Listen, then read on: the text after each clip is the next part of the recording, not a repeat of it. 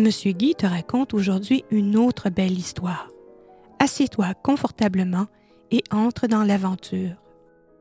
Voici Conte en pyjama.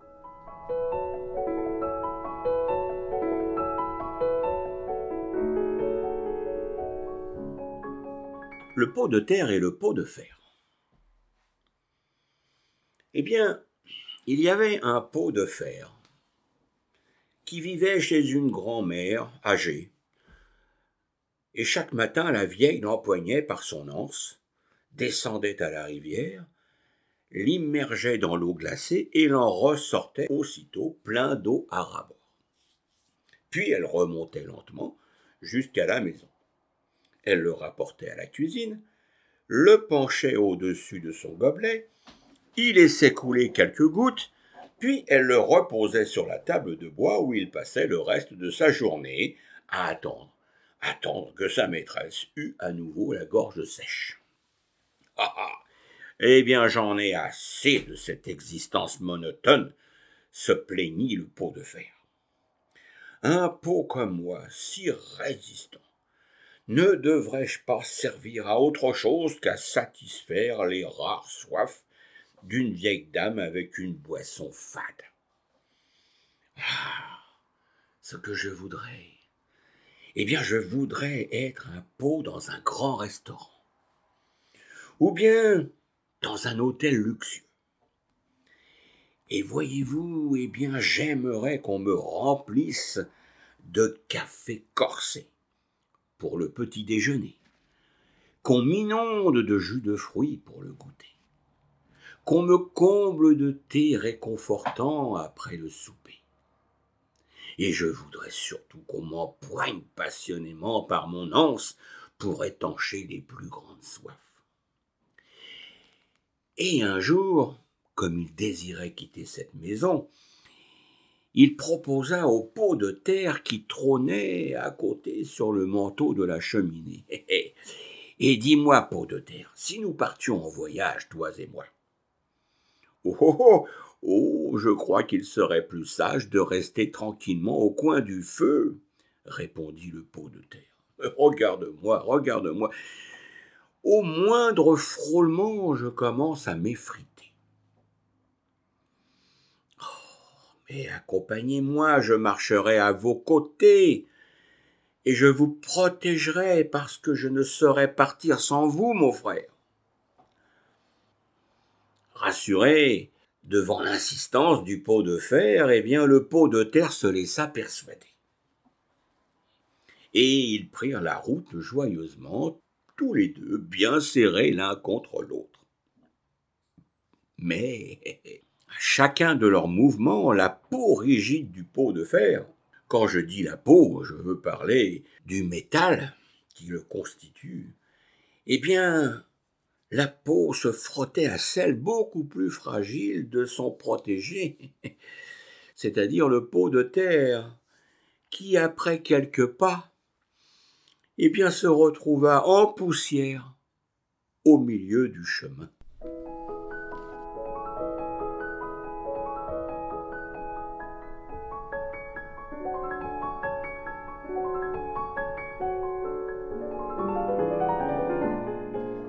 Le loup et l'agneau. Dans la bergerie, c'était la joie. Une jeune brebis agnolait pour la première fois. Et sous les encouragements de ses voisines, la maman mit au monde un bébé mouton tout blanc. L'agneau était à peine né qu'il arrivait déjà à se soulever sur ses quatre pattes, mais il ne tarda pas à retomber sur le nez. Après quelques courageux efforts, il arriva enfin à rester en équilibre et se nourrit du bon lait chaud de sa maman. Et dès le lendemain, il gambadait joyeusement. Il rêvait maintenant de voyage. Il voulait visiter la forêt au bout du champ, là. Il voulait aussi escalader la montagne jusqu'au sommet et regarder le monde de là-haut. Et, un jour, eh bien, un jour, l'agneau trouva une brèche dans la clôture, et malgré les nombreux avertissements de sa maman, eh bien, l'agneau se faufila, s'éloigna rapidement pour s'aventurer hardiment au creux de la forêt sauvage. Et après avoir longtemps marché, eh bien il arriva au bord d'un petit ruisseau, parce qu'il était assoiffé par sa longue ascension.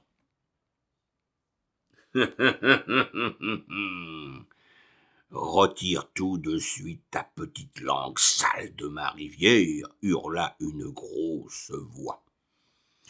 L'agneau sursauta, et il aperçut un loup tout près de lui. Où je vous demande pardon, monsieur le loup, je ne savais pas que toute cette eau vous appartenait. Je n'en ai bu que quelques gouttes. Mais je recommencerai plus, c'est promis. Et je vous assure, monsieur le loup, que ma langue est très propre. ce n'est pas ce qu'on m'a raconté.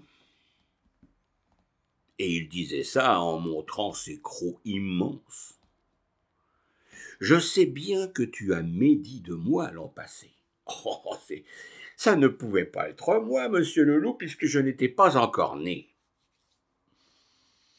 Alors, si ce n'était toi, c'était sûrement ton frère, insista le loup. Ce n'est pas possible. Ma mère n'a eu qu'un enfant.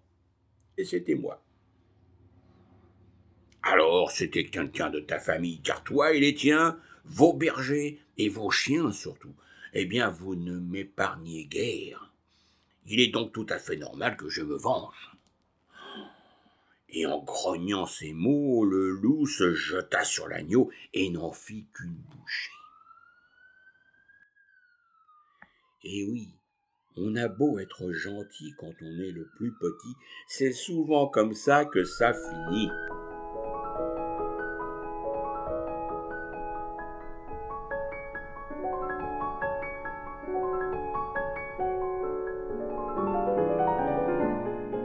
Le chêne et le roseau.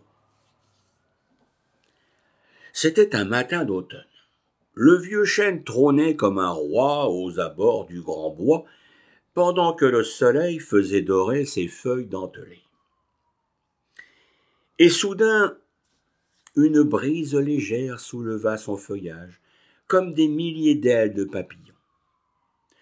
Et le chêne se gonfla d'orgueil et lança Ouf vous avez bien failli vous envoler, vieille branche.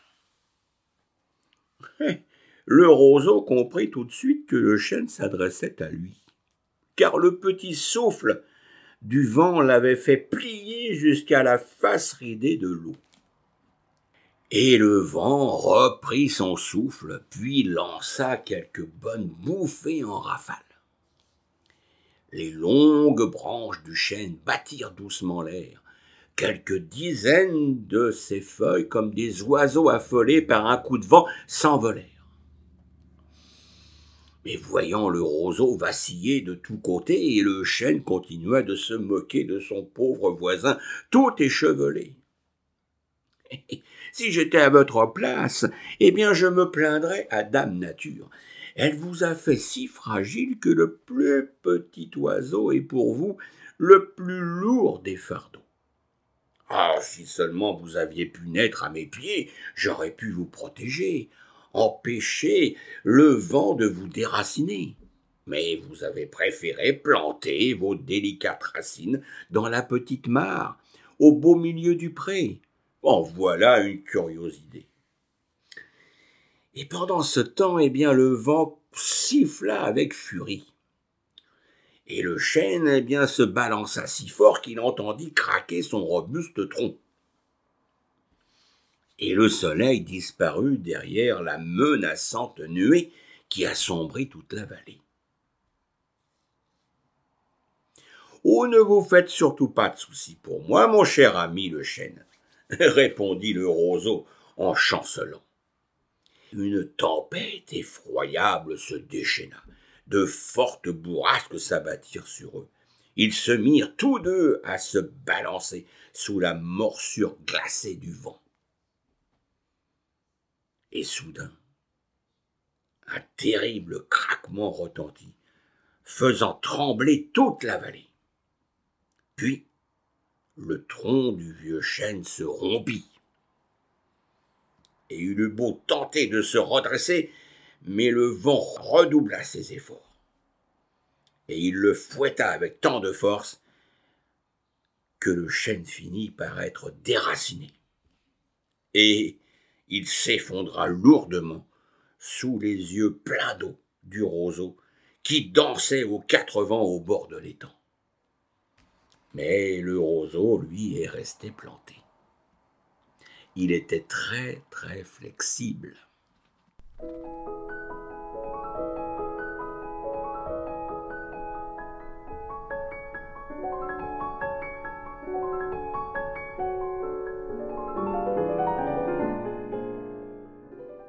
Et les petits oiseaux. Une hirondelle avait beaucoup appris de ses nombreux voyages.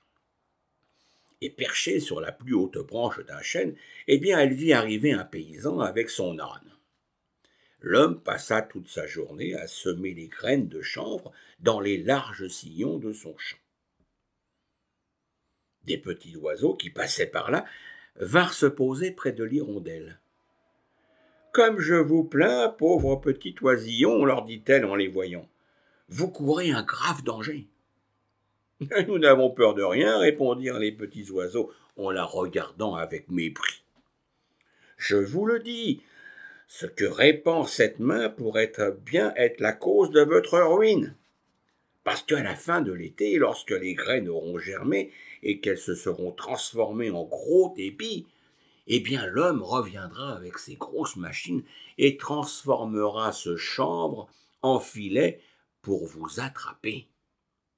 Et croyez-moi, mangez tout ce grain sans tarder, sinon vous serez mort avant la fin de la saison. Mais les petits oiseaux se moquèrent de ces avertissements.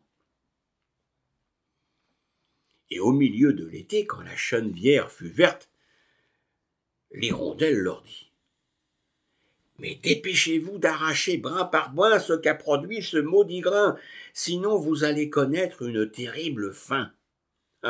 Prophète de malheur, s'écrièrent les oisillons, sans peur.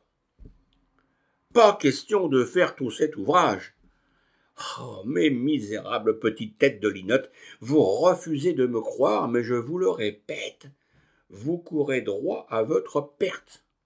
Bientôt, pour protéger leur terre, les hommes vous feront la guerre, et vous finirez dans un chaudron ou dans un cimetière. Écoutez bien ce que je vous dis, et restez bien à l'abri dans votre nid. Et alors, las de l'entendre, les petits oiseaux se mirent à la pourfendre. oh, toi, l'hirondelle, tu n'es qu'une vieille pie craintive. Nous n'avons rien à faire de tes recommandations. Ah, je vous aurais prévenu, les oisillons. Et vous croirez le mal quand il sera venu. Et oui, il leur fallut bien peu de temps pour constater que l'hirondelle avait dit vrai. Bien avant l'automne, les uns comme les autres se retrouvèrent dans des assiettes ou sous la terre.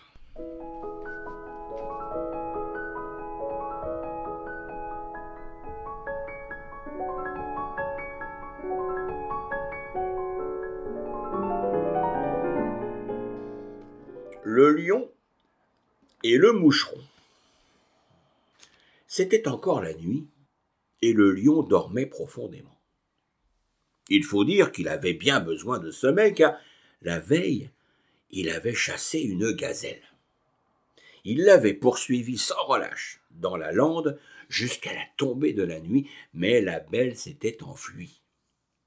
Et oui, épuisé, le lion s'était endormi sans souper et bien avant le lever du soleil, un petit souffle vint troubler son sommeil en lui sifflant dans l'oreille bzzz, bzzz. grommela faiblement le lion en se fouettant paresseusement le cou du bout de sa queue. Bzzz, fit le moucheron en esquivant le coup. Oh, oh, oh, excrément de la terre. Mais qu'est-ce que c'est que ces manières gronda le lion? Comment oses-tu de troubler le sommeil de ton roi, petit insecte vulgaire? Si tu crois que tu m'effraies avec ta grosse voix ou que je me soucie de ton titre de roi, s'exclama le moucheron. Et sur ça, le moucheron pointa son aiguillon et fonça comme une fusée sur les fesses du lion. Une brûlure enflamma le fessier princier. Oh, rapace Rapace rugit le roi en furie, tout en décochant un grand coup de patte. En plein sur son propre derrière. Et il s'envoya de tout son long par terre. Et le moucheron, eh bien, il profita de l'ouverture. Il lança l'assaut sur tous les fronts, lui fusillant les jambes et lui dardant le cou, lui mitraillant les côtes, les chines et les joues. Et le moucheron fit mouche à tous les coups. Oh Le lion se débattit avec courage. Mais l'adversaire était de taille. Parant prudemment la pointe des griffes et des crocs meurtriers, laissant le malheureux roi se déchirer lui-même à chaque envoi. Et alors à la fin, à bout de force, eh bien le roi lion tomba au combat. Et le moucheron triompha avec gloire. Alors, gros grognon, je te l'avais bien dit. Les plus redoutables ennemis sont souvent les plus petits. Impatient d'annoncer ses faits d'armes à ses frères, eh bien le moucheron s'élança vers la rivière. Et c'est là, entre deux branches, qu'il fut pris dans les filets d'une araignée une araignée qui était bien plus petite que lui. Et c'est ainsi que le moucheron est bien péri dans les fils d'une toile invisible.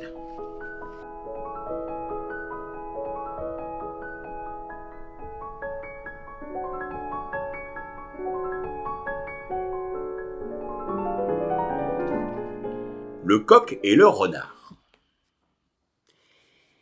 Eh bien, sur la branche d'un arbre, non loin du poulailler, un vieux coq se tenait en sentinelle. Et bienveillant, paternel, il veillait sur sa basse-cour. Notre vieil oiseau ne volait pas bien haut, mais il avait l'œil vif. Et puis, et puis, comme il criait plus fort que tous les autres animaux réunis, nul ne pouvait sonner l'alarme comme lui si bien que le jour où le renard se présenta dans la cour, avec ses mots doux, son sourire aimable et son regard futé, notre vieux coq ne fut pas du tout impressionné. Bonjour, cher ami, lança le visiteur. Quelle radieuse journée Que ton plumage est beau sous ce soleil éclatant. Ah, tes paroles sont bien belles, mais elles ne me disent rien de bon. Repars vite, infâme criminel, avant que je n'ameute toute la basse-cour. Oh, ne sois pas si hostile, voyons. Je ne viens pas chercher querelle, mais t'annoncer une grande nouvelle. Eh oui. À partir d'aujourd'hui, toi le coq et moi le renard, nous serons amis pour la vie. Amis? Je te rappelle qu'hier, cher ami, tu as bien failli dévorer quatre de mes petits. Hier, c'était hier, mon frère. Regardons maintenant vers l'avant. Allons, compagnons, faisons la paix pour de bon. Cher voisin, reprit le coq avec entrain, si tu savais comme tes paroles me font du bien, jamais, jamais je n'aurais cru qu'un jour tu me tiendrais un si beau discours. Toi, mon ennemi de toujours. Et c'est avec joie que je descends de ce pas, te serrer dans mes bras. À ces mots, le renard commença à saliver, savourant à l'avance sa victoire, et ce délicieux repas. Et c'est là que le coq lui souffla. Surtout, surtout, renard, ne te retourne pas. Parce qu'il y a deux chiens de chasse derrière toi. Et quoi? Bégaya le renard.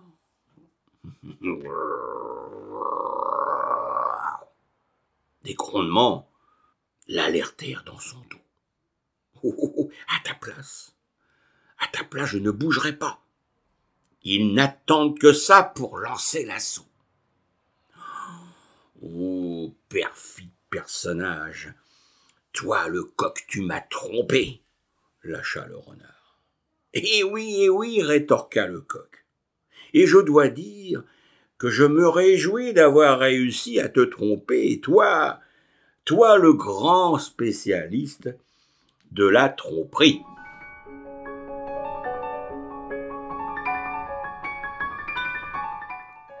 Recherche et lecture, Guy Prevot. Montage, Marie-Hélène Bourret.